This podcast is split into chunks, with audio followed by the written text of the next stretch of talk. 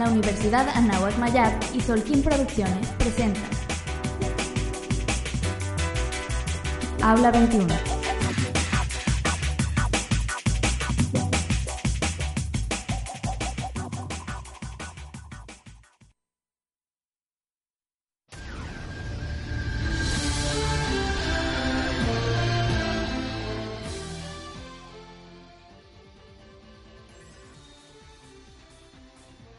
Con muchísimo gusto en este día, en este programa Aula 21 Radio.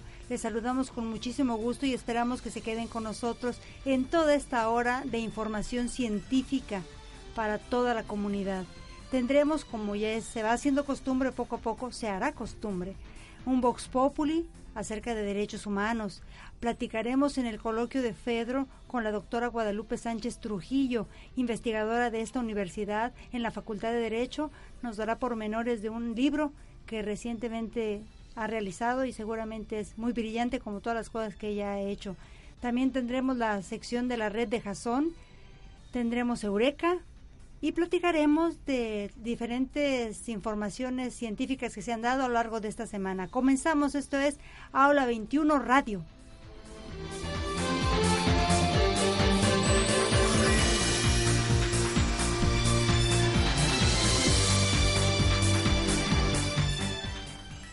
Ay, qué gusto estar aquí platicando nuevamente con ustedes en este programa de divulgación científica. Les saludo con muchísimo gusto y espero que se queden con nosotros. Estamos nosotros realizando este programa gracias a la, al apoyo del Centro de Investigación en Comunicación Anáhuac Mayab, el SICAM, que se da como parte de las acciones del Grupo de Investigación, Comunicación y Apropiación del Conocimiento Científico y Tecnológico. Les recuerdo que estamos transmitiendo en vivo y tenemos teléfono en cabina, así que llámenos 942-4800, extensión 564. Tenemos el gusto de estar en la cabina aquí con nuestra amiga Jimena Espinosa Zúñiga, mi co-conductora. Hola, Mari Carmen, buenas tardes, buenas tardes a nuestros radioescuchas el día de hoy. Y bueno, bienvenidos una vez más a su programa Habla 21. Gracias, Jimena. Esta niña está bien aplicada, está moviendo las redes también. Ya verán ustedes que la red de Jason, no hombre, ya está como pez en el agua. En la red está como pez en el agua. También agradecemos que nos apoye Ricardo Valadez Melgoza. Nos está escuchando en su casita seguramente, ¿verdad? El jovencito trabajó arduamente para hacer este este programa está ensayando, hay una actividad artística de nuestra universidad y lo tiene ocupado, pero se dio su lugar en esta ocasión a los jóvenes que nos acompañan allí en cabina, Manuel Gándara, Gilberto Anguiano, muchas gracias por estarnos apoyando en esta ocasión. La maestra Greti Escalén también está allá atrás, gracias maestra, el maestro Carlos Ornelas, tenemos otra invitada, no ubico su nombre, pero bienvenida, todo el mundo es bienvenido aquí en esta cabina de radio, siempre y cuando, ya saben, queridos alumnos, no coman ni tomen en, las, en los salones ni en los espacios que están reservados para las actividades académicas. Pau ya me hizo una carita, está ya con Greti. Gracias, Pau. También le saluda Pau. Yo les saludo, soy Carmen Garay. Es un placer estar con ustedes en esta ocasión. Déjenme recordarles que nuestra página web es http doble diagonal comunicación.anahuacmayab.mx y tenemos los datos, Jimena. Así es, el, en la cuenta de Twitter que es eh, aula 21 con números romanos, guion bajo, o sea, UAM de Universidad de Nahuac Mayab. Y ahí podrán encontrar eh, la trivia del día y bueno, al final comentarnos si descubrieron o no cuál es la respuesta.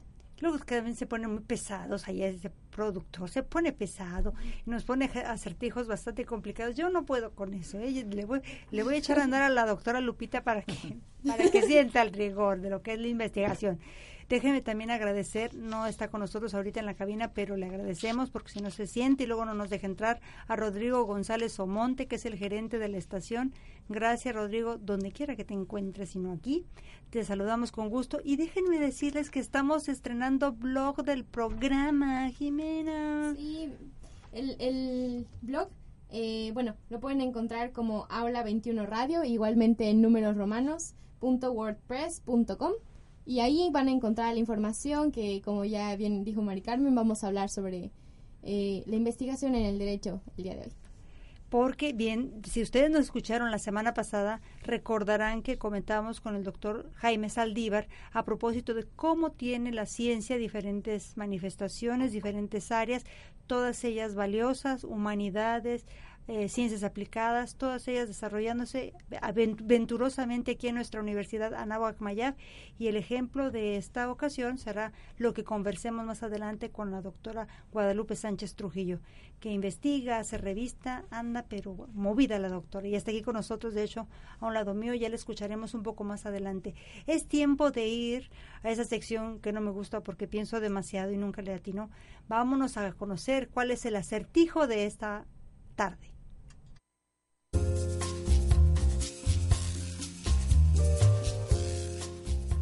Convención de Economistas. 100 economistas participan en una convención. De pronto, uno se pone de pie y grita a voz en cuello, todos ustedes son unos mentirosos.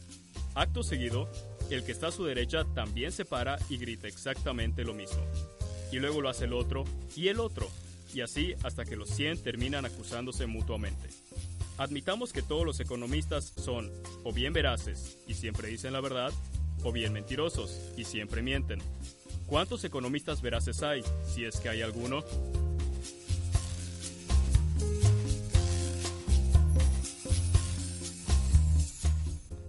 Estimados economistas, esto no tiene nada personal. Ustedes comprenderán que es un acertijo. No queremos herir susceptibilidades porque si empezamos a hacer un inventario, no, hombre, cada una de las especialidades y de las áreas tienen sus santitos que les cuelgan, ¿verdad? Oye, ahorita que dije santitos, Jimena, ¿es día de los animales? O sea, es Día pues, de los Animales por San Francisco de Asís. Gracias a él, al amor tan grande que tenía de los animales, es que hoy se designa el Día Mundial de los Animales. Porque nada más lo, lo mencionan así, pero hay que reconocer que es gracias a su labor y a toda la, la redacción que hizo, los tratados que hizo a propósito del amor a los animales. Por eso lo recordé ahorita, hablando de conmemoraciones. Sí, me parece. De hecho, hoy coincidió que en un una de las actividades que generan aquí dentro de la universidad, hay un que es un servicio que se dedica a promover la adopción de algunos animalitos que no tienen hogar.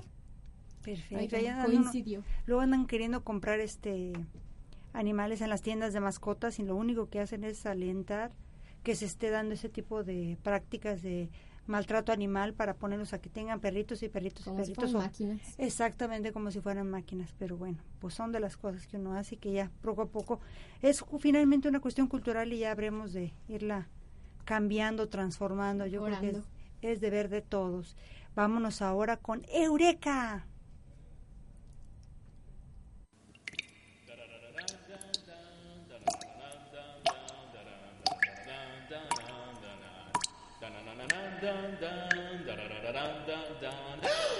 ¡Eureka! Seguramente eso exclamaron los investigadores que están ahorita poco a poco siendo galardonados eh, por la Asociación del Nobel. Ah, este, esta semana es la entrega del premio Nobel de, en sus diferentes áreas. Se entregó ya el de medicina, después seguirá el día de hoy, martes, se entregó física, Después tendremos miércoles de química, el Premio Nobel de la Paz este viernes, economía la próxima semana y el de literatura, el último que se entrega en, en, el Premio Nobel. Todavía no se formaliza cuándo será la entrega, pero está ya este, dándose a conocer las investigaciones que han sido galardonadas y bueno, pues es una más de las actividades que el ser humano va realizando para abonar la el desarrollo de la ciencia, ¿no? Sí, me parece que en física fueron tres científicos británicos que ganaron por estudios sobre la materia, hasta ahorita. No, y, leía yo que el japonés, el doctor japonés que acaba de ganar el, el, Nobel de Medicina es porque se llama Yoshinori Oshumi. Ojalá que no me esté oyendo su mamá ni él, ¿verdad? Porque de plano, este... Cuesta cuesta trabajo. A mí el japonés de verdad nunca se me da, nada más me gusta el sushi y el arrocito, pero este hombre pues eh, realizó investigaciones acerca de un proceso que se llama autofagia. autofagia. Cómo, se, cómo la, célula, la, célula tiene la capacidad de reabsorber ciertos materiales, según me acuerdo, no lo estoy leyendo. Lo vi, vi la noticia y dije, ay, qué bonito, y es japonés y me gustó mucho.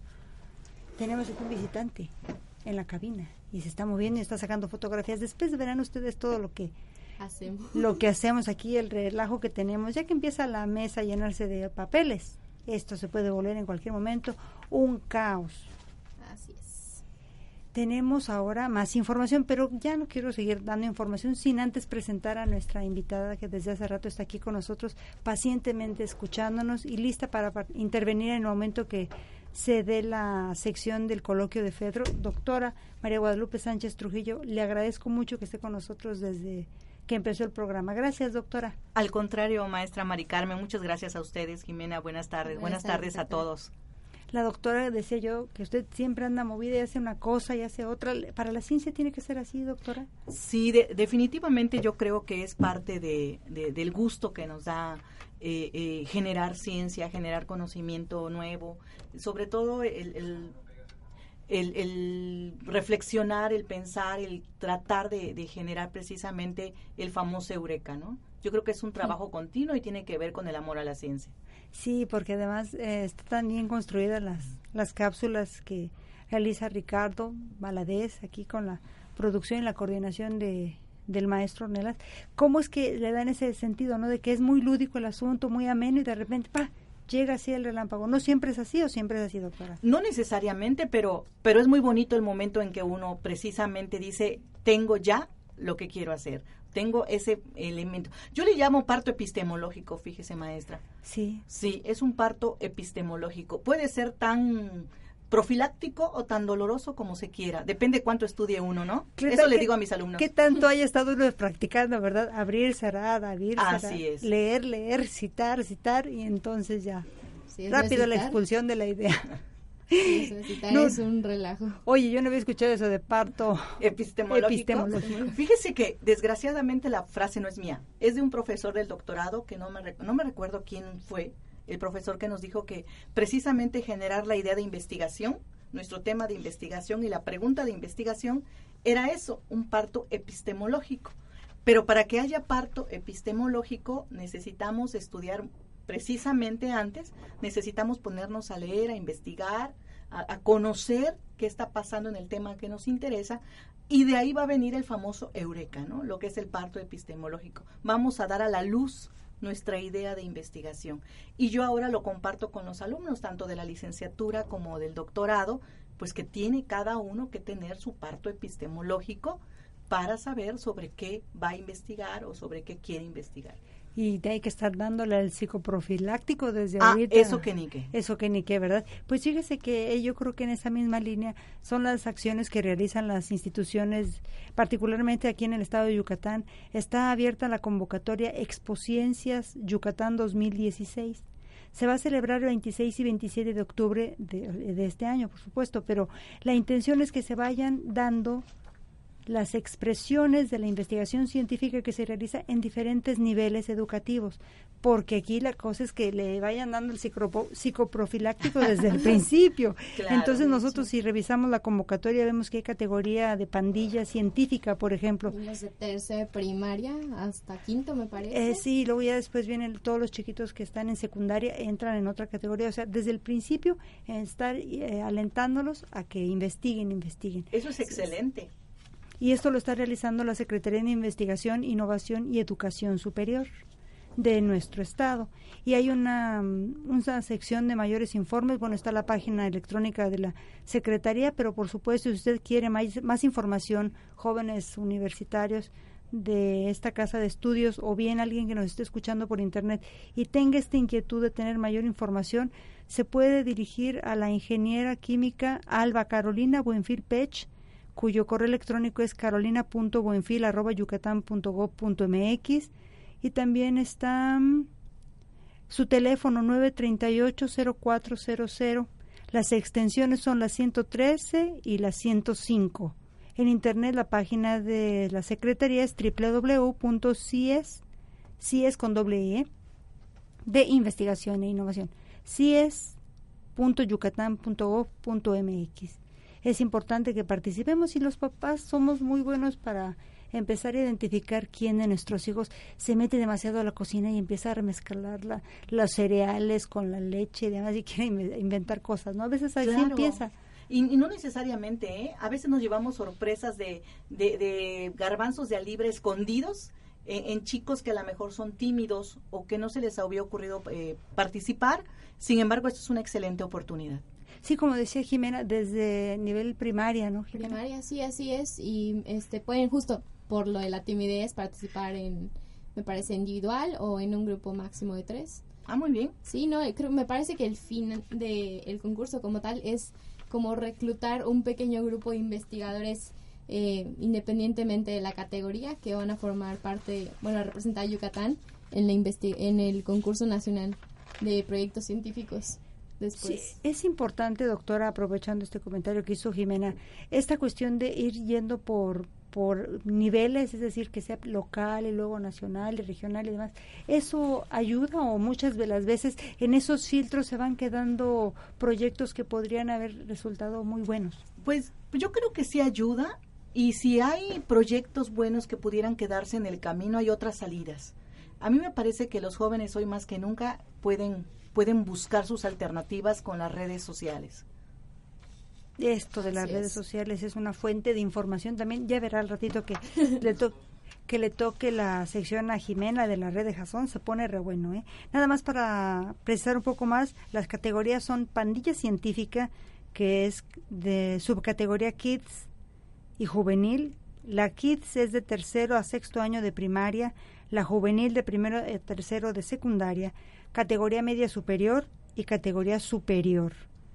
Las áreas de participación son ciencias exactas, ciencias naturales, ciencias sociales y nada más hay premios muy atractivos. Por cierto, este, este honor esta posibilidad de representar a nuestro Estado a nivel nacional y más allá de nuestras fronteras está, por supuesto, pero es importante mencionar que la fecha límite para presentar para el proyecto es el 14 de octubre, entonces para que le vayan aplicando y si se, se animan, pues de una vez, que le den el último jalón. ¿Alguna otra nota que quieres comentar ahorita? Eh, sí, bueno, ahorita que estabas tocando la importancia de, de empezar a investigar desde pequeños, pues la tremenda noticia que el, el recorte anunciado por la Secretaría de Hacienda para el 2017 toca y afecta de una manera tremenda a la investigación en este país. Exacto, sí, por eso las áreas o las instituciones como las universidades que están desarrollando investigación hay que aprovecharlo. Nosotros que estamos siendo parte de una comunidad universitaria hay que capitalizar hasta el último peso y centavo las posibilidades de hacer investigación científica. Doctor, usted lo vive. Así es, todos los días. Eh, sobre todo en las áreas de ciencias sociales, humanidades, es donde más posibilidad eh, requeriríamos de inversión para la investigación y a veces, desgraciadamente, son las áreas que menos se les aplica eh, presupuesto o, apoyos. Sin embargo, hay que seguir batallando, hay que seguir luchando y, ¿por qué no buscar esas convocatorias, esas opciones que nos permitan, pues, avanzar en, estudios, pues, sociales? lo digo por lo que me toca a mí vivir en el área del estudio del derecho, en particular los derechos humanos, pues que son estudios que no dejan eh, eh, alguna, algún beneficio económico, al contrario, son estudios que requieren pues la, la mayor inversión en aras de una sociedad mejor. Porque en esa agenda en particular, doctora, nosotros tenemos una repercusión en la calidad de vida de nuestro país y además en política también exterior. Nosotros a un país se le mira de diferente manera dependiendo de cómo está cuál es el estadio de los derechos humanos. Así es, maestra. Y eso es importantísimo, o sea, estar en, en, los estándares y en los récords internacionales, en lugares eh, eh, tristemente célebres de los últimos en materia de derechos humanos, pues quiere decir que necesitamos una mayor inversión en educación e investigación en esa materia. Ay, Jimenita, pues pusiste el dedo en la llaga porque para 2017 el proyecto de presupuesto de egresos muestra un recorte en el ramo de educación pública de 31.600 millones de pesos. Fíjense nada más. Esto representa un decremento de 10.62% con relación a este año que está por terminar. Entonces sí es un trancazo. ¿eh? Es altísimo. altísimo y por supuesto va a tener su repercusión negativa en la sociedad. Entonces, lo que ya se está haciendo, insisto, hay que aprovecharlo. Quienes tenemos la posibilidad de estar en una casa de estudios, hay que sacarle el mayor jugo posible, hasta donde sea nuestras fuerzas estar investigando y buscando fuentes de información y demás posibilidades hay, ¿no, doctora? Así es, y sobre todo el papel del profesor también, que debe apoyar y fomentar en sus alumnos esas ganas de saber más, de investigar, de salir adelante y por qué no aportar su granito de arena en el área de investigación. Fíjese que, doctora, muchas gracias por esta opinión. Pensando en cuestiones del costo de las cosas, hay una nota aquí que salta un poquito, pero que no quiero dejar de mencionar, y se trata del diseño de prótesis biónicas de bajo costo, fíjese nada más. Una empresa mexicana que se, bueno, se llama Probionics, logró desarrollar un proceso más barato y eficiente para la fabricación de prótesis biónicas para extremidades amputadas, lo que resulta en un precio mucho más accesible en comparación con el mercado internacional. Excelente porque eso implica calidad de vida para las personas que lo están necesitando y que a lo mejor no pudieran pagar los precios altos con, los que hoy se están cotizando, ¿no? O sea, hay, ahora, ahora sí que como dice el eslogan, ¿no? Hay talento, solamente falta impulsarlo, hay talento, falta cobijarlo, ayudarlos y promoverlos. Claro, hay que estarlos impulsando. ¿Tienes otra nota, querida Jimenita? Pues, eh, bueno, desviándonos un poquito del tema de la investigación, eh, del derecho como tal, pues nada más eh, recalcar que estamos en el mes de la sensibilización, perdón, del cáncer de mama, como ya bien lo eh, explicó la OMS, ¿no? Porque desgraciadamente en los países menos desarrollados es donde se da más la muerte de mujeres a causa de esta problemática por la falta de difusión. ¿Y cómo, sale cómo sale a la luz también, Jimena, doctora? Que también los varones presentan ya cáncer de, mama. Digo, hay que, hay que estar atentos y todo este mes vamos a estar dándoles cada Así programa. Es. Empezamos desde hoy ya con Jimenita y vamos a estar cada programa en el mes de octubre. Muy bien, muy bien y tiene que ver mucho con la investigación también, ¿no? Yo creo que también tiene que abonarse muchísimo a ese tipo de investigaciones. Eh, no solamente durante un mes que está excelente que sea conmemorativo y que ahí nos apliquemos, sino eh, siempre hasta que encontremos precisamente curas para ese tipo de, de enfermedades que son tan nocivas para pues la mayoría de mujeres y también ya para los hombres. Claro, y en etapa, en etapa productiva además. Así es, cada vez a mujeres más jóvenes les está afectando el cáncer de mama. Es una tristeza y, una situación grave. Así es. Pues seguimos nosotros ahora con nuestro programa. Es tiempo del Vox Populi.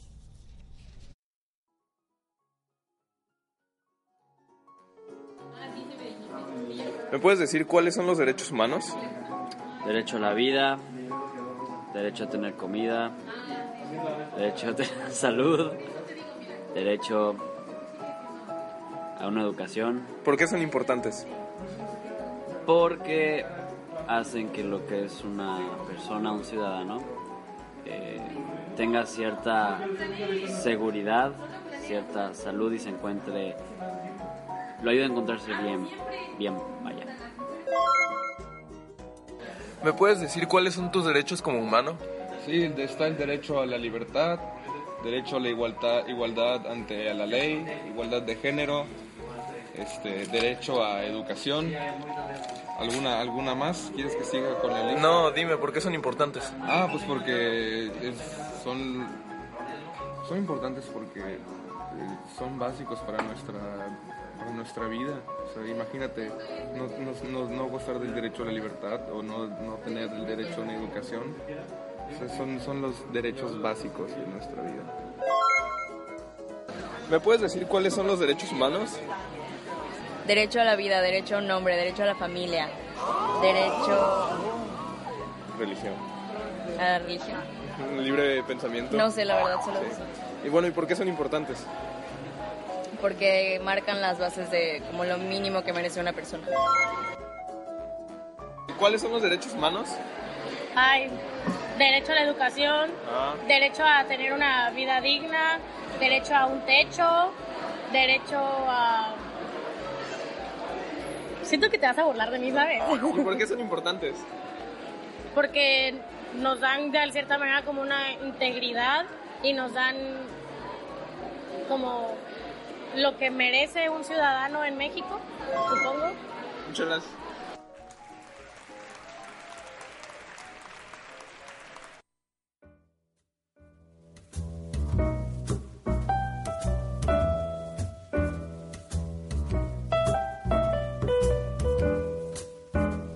Coloquio de Fedro.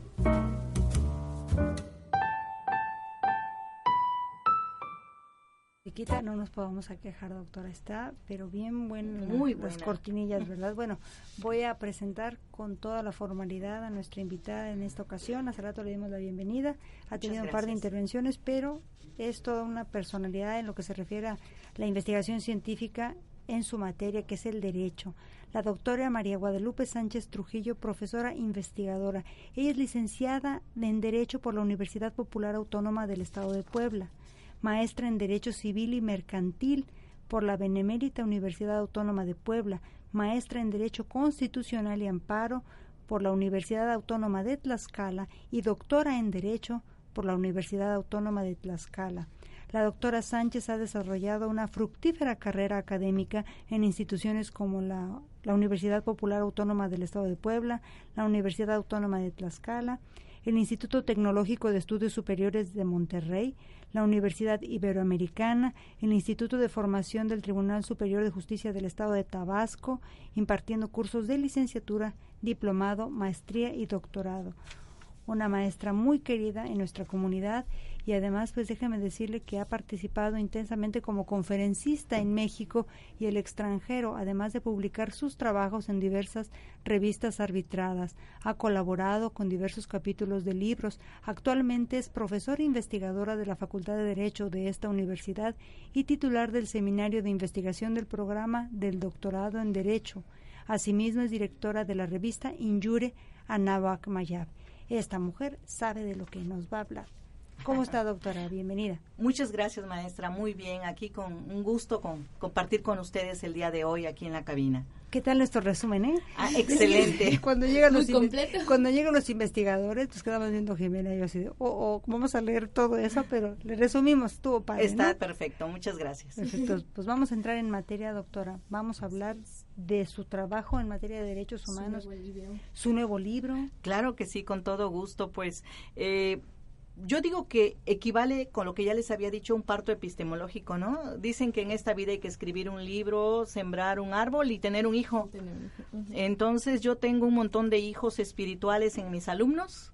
Ya sembré un árbol y ahora ya tengo un libro. El libro se llama Derechos Humanos, su protección legal y jurisdiccional en México y parte de él es el resultado de mi tesis doctoral. Por supuesto, hubo cuestiones que eh, pues cambié por el proceso del tiempo que pasó en el momento en que yo eh, terminé mi tesis doctoral y obtuve el grado y al que nos encontramos en este en este momento. Entonces está inspirado precisamente como base en mi tesis doctoral y en las cuestiones que hemos vivido en los últimos años a partir de, de, la, mm, eh, del caso de Rosendo Radilla Pacheco versus México que fue sentenciado por la Corte Interamericana de Derechos Humanos a la fecha. Oiga, doctora, ¿a qué se refiere jurisdiccional?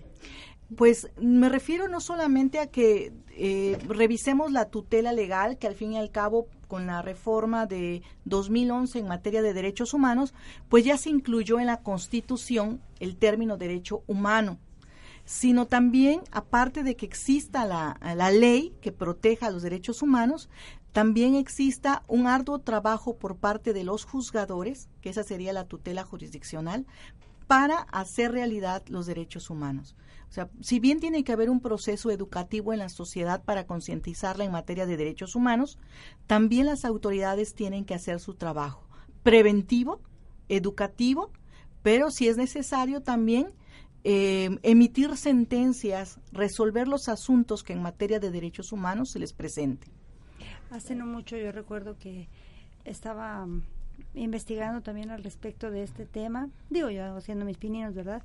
Y revisaba yo cómo estamos familiarizados, eh, me refiero en términos generales, eh, a ciertos derechos, quizá los más renombrados, los más violentados, pero es un inventario bastante extenso y no lo conocemos, doctora. Ahí, por ejemplo, la generación de Jimena, joven este, estudiante de comunicación, ¿qué responsabilidad tan grande le tocará a ella en sus manos? ¿no? Así es, sobre todo porque hoy estamos hablando precisamente ya de una cuarta generación de derechos humanos, entre los, en- entre los que se encuentran principalmente el acceso a las TICs, es decir, a las tecnologías de información y comunicación.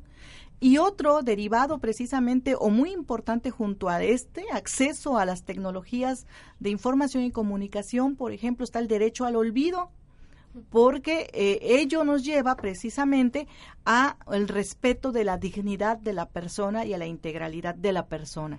Es que eso de que lo que pasó en la fiesta se quede en la fiesta no está. Ya no sucede. Ya no sucede y debe quedarse ahí, ¿no? Finalmente una persona carga con el estigma de que fue el que se puso impertinente en la fiesta e hizo de seguros, pero por mucho tiempo, porque se queda ahí, no se olvida. O si infringimos una ley, maestra Mari Carmen, Jimena, si infringimos una ley en un momento dado, yo ya pagué a la mejor, digámoslo así, mi... mi eh, no, ya pagué socialmente ah, la sentencia, ya cumplí con la sociedad, y por supuesto, pues eso nos lleva a, a que, pues yo ya saldé mi deuda social, pues debería olvidarse lo que pasó, ¿no? Borrón y cuenta nueva. Yo ya quiero ser hoy una persona, pues bien eh, responsable socialmente, compartir bien con mis, eh, con mi comunidad. Y sin embargo, las redes sociales van a estar recordando siempre lo que yo hice en un momento dado en mi vida.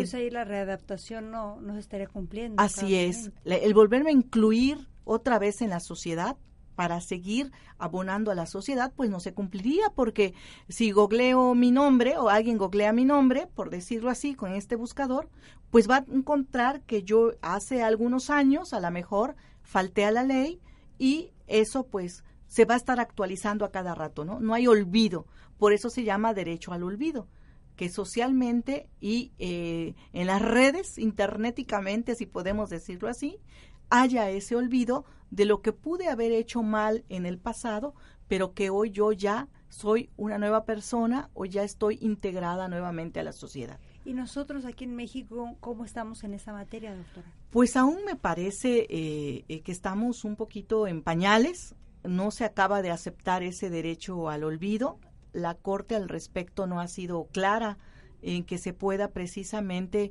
pues borrar ciertos historiales en los eh, en los servidores para que pues la gente pueda seguir adelante con su vida. Eh, aún nos falta mucho por hacer. Dentro de la Constitución no se tiene ese derecho, ni, ni, ni de ese derecho humano, ni algunos otros. Y eso pues hace que avancemos lentamente y tiene muchas aristas porque eventualmente el, el decirle a una empresa que subió una información que la quite puede también así como que dar pie a que se, se, esté, se argumente que se está dañando en la libertad de expresión, por ejemplo. Se confunde, me parece exactamente que se confunde. Se confunde con la libertad de expresión, con la libertad de manifestar las ideas, se confunde con transparencia, o sea, se puede confundir con muchas cosas y eso es lesivo para mis derechos, para mi dignidad humana. ¿Qué pasa, doctora, cuando hay colisión de derechos? Es decir, cuando un derecho parece que está chocando con otro. Idealmente no puede haber eh, una colisión de derechos. Eh, cada derecho tiene su momento, ciertamente son interconectados, pero cada uno se vive en su momento. Cuando parece, aparentemente hay una colisión de derechos, es porque en la práctica, en la sociedad, nosotros los estamos eh, no respetando o haciendo un mal ejercicio de lo que pudiéramos considerar un derecho. Así es que no puede haber en la práctica, hablando correctamente y eh, actuando bien socialmente como debe ser, cada uno cumpliendo con sus compromisos sociales, no hay colisión de derechos. ¿Y hay preponderancia de un derecho por encima del otro? Es decir, que uno sea el máximo. Eh, yo creo que, que no. O sea, por supuesto que necesitamos de entrada el derecho a la vida, pues para poder exigir el resto de los derechos. Sin embargo, nuestra Constitución no aborda ese derecho tal cual. Lo presupone para que podamos pues exigir el resto de los derechos humanos, pero no lo hay. Creo que cada momento que vivimos es el que nos va señalando cuál es el derecho que, que ahí debe darse o debe cumplirse o respetarse. Pero no hay tal cual una prelación de derechos, sino simple y llanamente según el momento en que estemos, que estemos viviendo o que busquemos que se cumpla. Bien. Oiga, doctora, ahorita que menciona eso, viene a mi mente, perdón que lo mencione, una, una imagen que es perturbadora y es apenas de este fin de semana donde se exhibe una persona fallecida en una primera plana. ¿Ha prescrito su derecho a que ese, ese momento que es el último de un ser humano no sea exhibido así? No, no, él sigue teniendo el derecho a la intimidad, sobre todo porque el cuerpo humano es donde nosotros habitamos, es donde nuestro psique, nuestro espíritu, nuestra alma habita, y es el mecanismo a través del cual nosotros pues hacemos realidad nuestros derechos de tal suerte que exhibir eh, eh, con qué finalidad un cuerpo a lo mejor en un ataúd, qué finalidad tendría, morbosidad a lo mejor, tendría alguna finalidad constructiva para la sociedad de exhibir una persona así, no, no, no lo tendría. Y por supuesto también para la familia. La familia también tiene derecho a la intimidad, tiene derecho a que se le respete precisamente el, el amor fraterno que pudiera o estuviera uniéndolo con esa, con esa persona fallecida. Pues qué interesante y qué importante que las generaciones, por ejemplo, como la de Gemenita, que está ahorita en formación, vaya teniendo los ojos bien abiertos porque le tocará en su ejercicio como periodista o comunicóloga, lo que ella decida finalmente, atender este tipo de cuestiones de carácter ético y deontológico, me parece. Claro, creo que es primordial que de cualquier tipo de medio se tenga siempre consciente de esto, ¿no? Que eh, bueno, indiferentemente del mensaje que sea, siempre se tiene que tener presente la dignidad del ser humano, porque no se puede, bueno, ahorita que mencionaban, por ejemplo, lo de las, plan, eh, las primeras planas, ¿no? De las notas rojas, generalmente pasan por encima de todo lo, lo que existe con tal de tomar una foto, o sea, creo que, pues, en esta materia del derecho, de, creo que en México no, pues, no existe ninguna ley que que prohíba o restrinja el uso de este tipo de fotos a los periódicos. Creo que sí, buena falta nos hace. Pues ya hay ciertos avances al respecto, pero aún no nos queda claro, claro como usuarios del derecho. Como sociedad aún nos falta muchísima educación en materia de derechos humanos, nos falta sensibilizarnos, ponernos en el lugar del otro. Eso es lo que yo creo que nos está haciendo falta. Oiga, doctora, pues entonces nos cae como anillo al dedo su libro. ¿Qué vamos a encontrar en ese libro? Platíquenos un poquito de su contenido. Claro que sí, pues mire, maestra Mari Carmen, yo intenté escribirlo de la manera más accesible para el estudiantado, para los alumnos. Por supuesto, está dirigido en un primer momento a, los alumnos que quieran conocer sobre derechos humanos. Y en segundo, pues también a la academia, compartir con la academia, pues el, estudio que yo había hecho, las reflexiones eh, lógico-jurídicas que yo había plasmado. Y pues está conformado por una serie de capítulos. En el, en el primero, pues tenemos los conceptos claves eh, para conocer, estudiar y entender los derechos humanos. Eh, me gustó que en el capítulo segundo quedara una evolución de los derechos humanos sobre todo porque hablamos de la, una universalidad de los derechos humanos, pero también de una progresividad en los derechos humanos. Em, en, en, un inicio, los derechos humanos, nos guste o no, no fueron reconocidos para todos. Aunque eran de todos, se fue generando por sectores la, el reconocimiento de esos derechos humanos hasta que hoy les llamamos universales. Y la progresividad, es decir, poco a poco se fueron generando esos catálogos que usted mencionaba, que hoy nos parece que son demasiados, pero que aún faltan, porque el, ser humano es un ser integral. Entonces quise revisar la evolución de los derechos humanos y las distintas clasificaciones que conocemos de ellos. Posteriormente, en un tercer capítulo, pues los diferentes nombres que de alguna manera hemos usado para referirnos a los derechos humanos sin que estuviéramos hablando de ellos. Es decir, conceptos como derechos subjetivos, derechos morales, derechos civiles, derechos fundamentales, derechos individuales o garantías individuales, pero todos esos eh, términos que utilizamos para referirnos a los derechos humanos tienen que ver con diferentes pensamientos, con diferentes ideologías. Por eso me parece que a mí el término correcto para referirnos a ellos es eso, derecho humano el derecho que le corresponde, la facultad que le corresponde al ser humano por el simple hecho de, serlo. y de ser un, el, depósito de la dignidad, ¿no? Un cuarto capítulo donde abordo la legislación sobre los derechos humanos, tanto nacional como internacional, ya que pues recordemos que México ha eh, suscrito todos los tratados internacionales en materia de derechos humanos y ha aceptado pues eh, la jurisdicción de las cortes internacionales. Un quinto capítulo en donde pues doy a conocer que investigadores mexicanos se han dedicado a los derechos humanos, a trabajar sobre derechos humanos.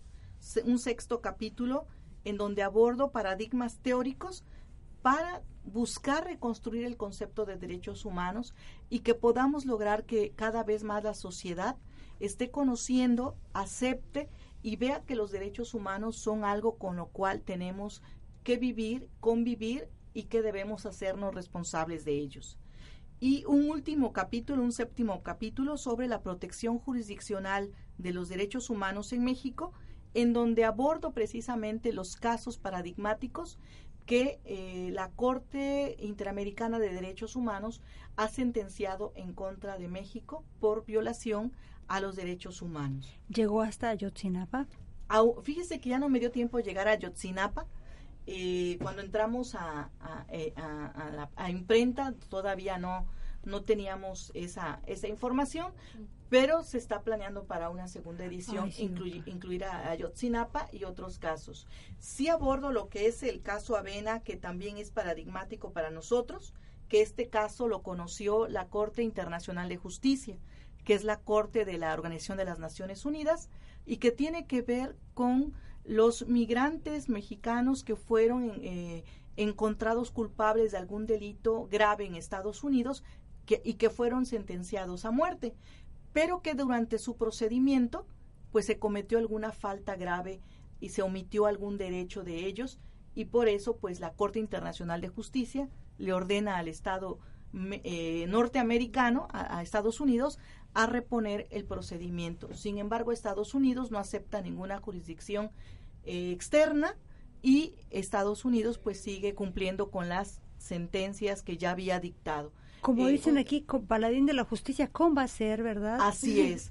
De hecho, el, el, el, último mexicano ejecutado eh, por Estados Unidos, pues era parte de esa sentencia que eh, buscaba proteger los derechos humanos de esos indocumentados. Independientemente de que hubieran cometido el ilícito o no, tenían derecho a, por ejemplo, ser asistidos consularmente, derecho que no se les tuteló, y por eso se ordenaba al Estado norteamericano a reponer los procedimientos.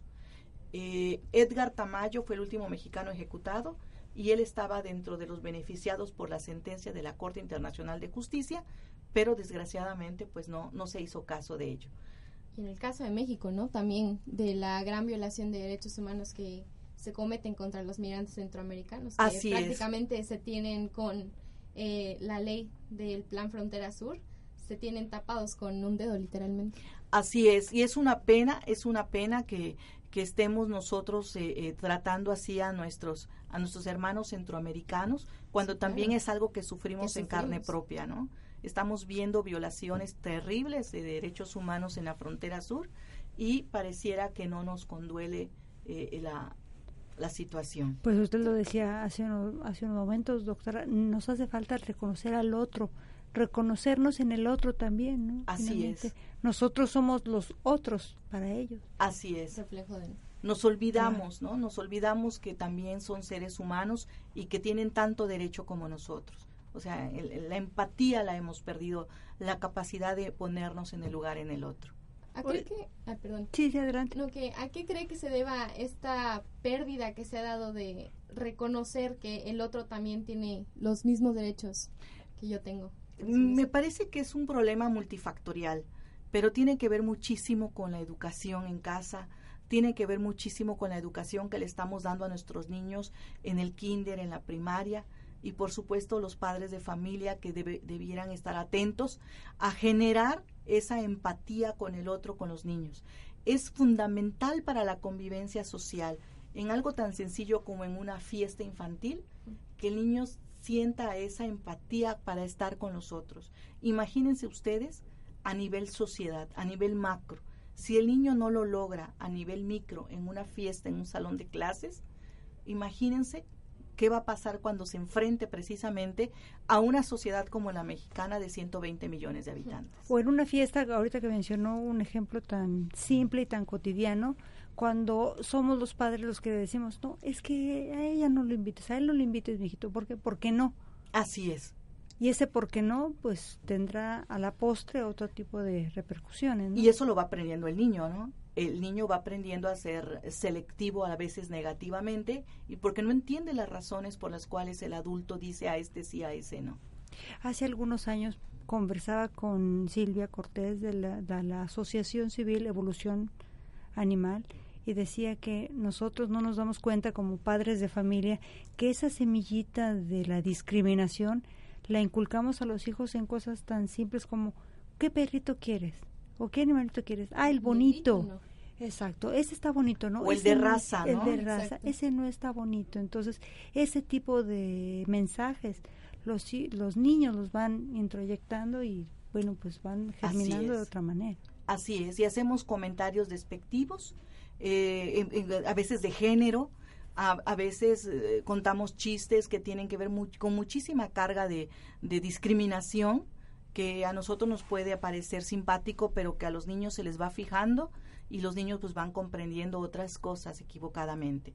Y pues los niños van creciendo, no se quedan de ese tamaño y cuando llegan pues a otros a otros niveles educativos, pues tenemos problemas como el bullying, tenemos problemas eh, pues ya como de, de, casi delincuenciales, ¿no? En las secundarias, bueno, inclusive en las primarias, secundarias, bachilleratos y universidad, pues el, el, niño va creciendo, se vuelve adulto y para entonces pues no comprende el por qué los derechos humanos son para todos y por qué alguien que es distinto a él, que, que tiene a lo mejor intereses diferentes, que es de otro sexo, que es de otro país, que es de otra condición económica, de otra condición social, puede ser exactamente igual a él en dignidad humana y que por lo tanto merece el mismo respeto y consideración que él mismo. Oiga, doctora, me promete que el libro está, de verdad se hizo todo el esfuerzo para que lo pudiéramos entender nosotros los tristes mortales. Claro que sí, se lo juro que sí y por supuesto abordo también los casos los casos de la Corte Interamericana de Derechos Humanos, si me permite rápidamente, el caso Rosendo Radilla Pacheco, el caso González y otras, llamado también Campo Algodonero. Reviso el caso Valentina Rosendo Cantú, eh, que es precisamente un caso también controvertido, en donde desgraciadamente tuvo mucho que ver en la violación de derechos humanos de esta dama, el ejército mexicano y que pues sigue, eh, la, dama sigue protestando por el mundo para que se le haga justicia y es la hora que no se le escucha. Y pues ello pues permite precisamente al estudiante de derecho, a la persona que quiere estudiar los derechos humanos, a los colegas, pues eh, eh, involucrarse precisamente en la naturaleza de, en la naturaleza de estos casos y dónde está el meollo del asunto y qué podemos hacer me parece que como Jimena bien me lo, me lo comentaba hace rato y me lo preguntaba, la educación es un factor fundamental. O sea, tenemos que volver a las bases, tenemos que volver a lo, a lo práctico, a lo sencillo, a lo, a, lo que tenemos a, la mano, ¿no? O sea, la educación. Una educación que lleve de la mano al, al niño, a la persona, a conformarse como tal, a ser una persona formada en materia de derechos humanos, sensible, que sea eh, empática, que sea inclusiva, que sea respetuosa. Yo creo que esa es el, la apuesta a la cual debemos nosotros pues eh, sumarnos. ¿Cuándo vamos a poder tener acceso a ese material? Pues ya está a la venta, el libro lo está editando Editorial Porrúa junto con Universidad Anáhuac. Eh, tuve el privilegio que en conjunto me lo, me lo publicaran y ya está a la venta en, en las librerías, eh, obviamente en las eh, librerías por Rúa y todas aquellas librerías en que se venden libros por Rúa. Eh, puedo hacer mi comercial el, próximo martes, martes 11, de octubre a las 18 horas se hará la presentación aquí en la universidad. comentan el libro el magistrado Pablo Vicente Monroy, el magistrado Omar García Guante, y el maestro Absalón Álvarez Escalante, director de la Facultad de Derecho. Están todos cordialmente invitados. Muchas gracias, doctora. Pues le agradecemos mucho su presencia, el que nos haya compartido este trabajo que seguramente es el producto de muchas horas de desvelo, de muchas muchas tardes sin salir y muchos conciertos a los que no fue. Así Pero es. pues qué bueno tener este fruto ahorita sobre la mesa y que próximamente ya esté a disposición de todos aquellos que queramos informarnos un poco más acerca de esta materia tan importante y tan necesaria. Pues claro que sí, está a sus órdenes, está a su disposición y espero su retroalimentación. Me dará mucho gusto recibir sus opiniones, comentarios y sus ayudas. Muchas gracias a ustedes. ¿Tiene cuenta de Twitter, doctora? Fíjese que no, no he evolucionado a ese punto, pero este está mi correo electrónico maria.sanchezt arroba anahuac.mx. Perfecto. Muchas gracias, doctora. Ya después la ponemos aquí con Jimenita, que es buenísima para la cuestión Sí, de la por red. favor. De hecho, ahí viene su sección, la Así red de. Jason.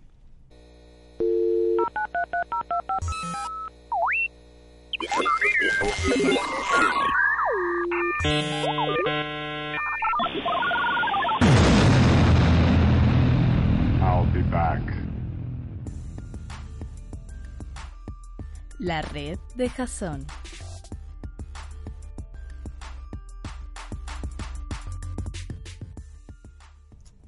Bueno, eh, como bien mencionábamos hace rato, la importancia de destacar o de hacer accesible al público en general, estudiantes de todo tipo, eh, pues las investigaciones que se llevan a cabo en la materia del derecho. Como uno de los sitios que ya habían mencionado, me parece, al principio cuando presentábamos a la doctora, que es la, la revista In- Injure. Injure. Injure, Injure, perdón.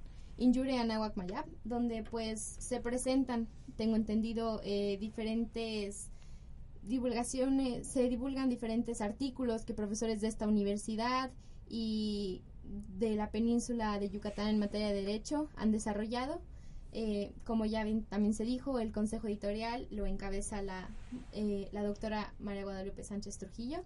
Y bueno, tiene una colaboración eh, eh, de editorial de catedráticos de universidades, no solo de esta universidad, sino del país, como en Veracruz, en el Estado de México, me parece que también de la Universidad de Salamanca, de, de Colombia, de Argentina, variado, pues, este, donde pues podemos encontrar eh, información bastante actualizada, me parece. Eh, su edición fue la número 8, la última que tienen, me parece. Así es. Vamos en el número 8 y es semestral. Ya estamos preparando el número 9. Sí. Entonces tiene, bueno, pues la, la información bastante reciente y igual el link para accesar a esta posteriormente en el se puede encontrar en el perdón eh, en el blog que tenemos Eh, y bueno continuando con algún otro sitio de investigación sobre la materia del derecho encontramos el anuario mexicano de derecho internacional de la Universidad Nacional Autónoma de México donde, bueno, eh, me parece que desde el año 2000 han estado publicando literalmente anualmente eh, información en materia de derecho y la página igual se puede encontrar en el blog después, como para no a, a, este, atarearlos con tantas puntos y guiones y Dice mamá, yo desde que empiezan con la triple W, dice de aquí a que voy en la segunda W, ya terminaron de dar la dirección y yo soy de los que me pierdo, entonces yo sé que no, definitivamente no sirve, pero igual lo pueden buscar en internet como Anuario Mexicano del Derecho Internacional UNAM y seguro les va a aparecer el link. Y bueno, este, obviamente es una publicación del Instituto de Investigaciones Jurídicas y tiene como objetivo pues buscar la participación activa de juristas dedicados al estudio de derecho internacional y se publican efectivamente pues publicaciones, eh, bueno, vaya la redundancia, em, tanto nacionales como colaboraciones que tiene a nivel internacional de instituciones reconocidas. Y bueno, igual de la UNAM, pero enfocado a otro eh, a otra parte del derecho que es el anuario de filosofía y teoría del derecho donde como bien dice su nombre se puede encontrar información de esto. La página igual eh, la encontraremos en el blog más tarde. Y bueno igual es una colaboración de profesionales donde se pueden encontrar publicaciones tanto en español como en inglés de teóricos que explican diferentes temas, tradiciones y corrientes filosóficas que tienen un impacto pues directo en la teoría del derecho Y bueno, lo pueden encontrar en internet como Instituto de Investigaciones Jurídicas de la UNAM. Lo buscan en su, bueno, lo, lo escriben tal cual en su buscador preferido y ahí pueden accesar. Y finalmente el Centro de Investigación de la Facultad de, de Derecho de, de el ITAM, el Instituto eh, Tecnológico Autónomo de México, donde el Departamento Académico de Derecho, pues en asociación con otros centros de investigación y servicios comunitarios, desarrollan estudios y los presentan en, eh, para bueno para tenerlos al servicio de la sociedad, porque como comentaba muy bien la doctora hace rato, es importante eh, tener o permitir que las personas, estudiantes, cualquier per- persona que esté interesada en investigar y tener información sobre esto, pues lo tenga a la mano. Y bueno, es de una colaboración de cuatro centros especializados que es, eh, bueno, tienen enfoque en acceso a la justicia, en energía y recursos naturales, el económico internacional y un como apartado de investigación enfocado a de, de monitor jurídica. Pues mira, si alguno se te escapara, que no creo, Jimenita, porque de verdad que hiciste muy bien tu tarea. Aquí se queda con nosotros la doctora Lupe. Vamos a seguir platicando ahorita que termine el programa. Y algún otro tip lo obtendremos en el blog, por eso es muy Sí, importante que no dejen de visitar nuestro blog. Recuerden Sí, la no, dirección. claro que eh, el blog como tal eh, es una dirección Es de WordPress, ¿eh? WordPress, así es. Eh, es Aula 21 Radio. El 21, acuérdense que es con números romanos. Wordpress.com y así lo pueden encontrar. Y ahí vienen todas las eh, direcciones ya más especificadas. eh, le pueden dar clic directo y se encuentra todo esto porque, bueno, pues el punto de esto es que, como bien decía Albert Einstein, ¿no? Que aunque cada día sepamos más, cada día a veces entendemos menos. Y el punto de esto es que no, no lleguemos a ese retroceso, sino que la información la tengamos tan a la mano que podamos entenderla de verdad. Claro, que en la red no nos quedemos enredados, porque entonces ya sirvió para dos cosas la red, ¿verdad? Sí, no, la idea es eso. Bueno, pues, ¿qué creen? Que ya es tiempo de llegar a la conclusión de nuestro programa, no sin antes decirles cuál es la resolución del acertijo. Chan, chan, chan. Ándale, Jimena, tú para eso eres buena. Ok, bueno, recordando un poco la el acertijo que, que ya se comentó hace rato, em, esto resulta en que no todos pueden ser mentirosos, porque todos paradójicamente estarían diciendo la verdad al referirse a los demás como mentirosos, y por lo tanto al menos uno es veraz. Y efectivamente, al ser veraz, todos los demás son mentirosos porque al acusarlo de mentir, mienten. Ándale, pues. Este sí está enredado. No, sabes que yo, si yo, yo me quedé con que les vamos a contar la historia de una convención y dije, no, ya, ya, ya, la, ya me amolé yo. Siempre me pierdo. Cuando hay gente me da, me da claustrofobia. Bueno, pues les agradezco mucho que nos hayan escuchado esta tarde. Que Dios los bendiga, que tengan muy bonita semana. La próxima semana tendremos más información. Recuerden ustedes que estamos en octubre. Eh, hay muchas conmemoraciones, hay días internacionales que tendremos que estar destacando y por supuesto que nosotros estamos encantados de llevar hasta ustedes Aula 21 Radio. Recuerden ustedes que tenemos una retransmisión de este programa, las re- repeticiones los sábados de 2 a 3 de la tarde. Todo lo que usted no escuchó, lo escuchará el día de la repetición, se lo prometo. Muchas gracias. Hasta la próxima.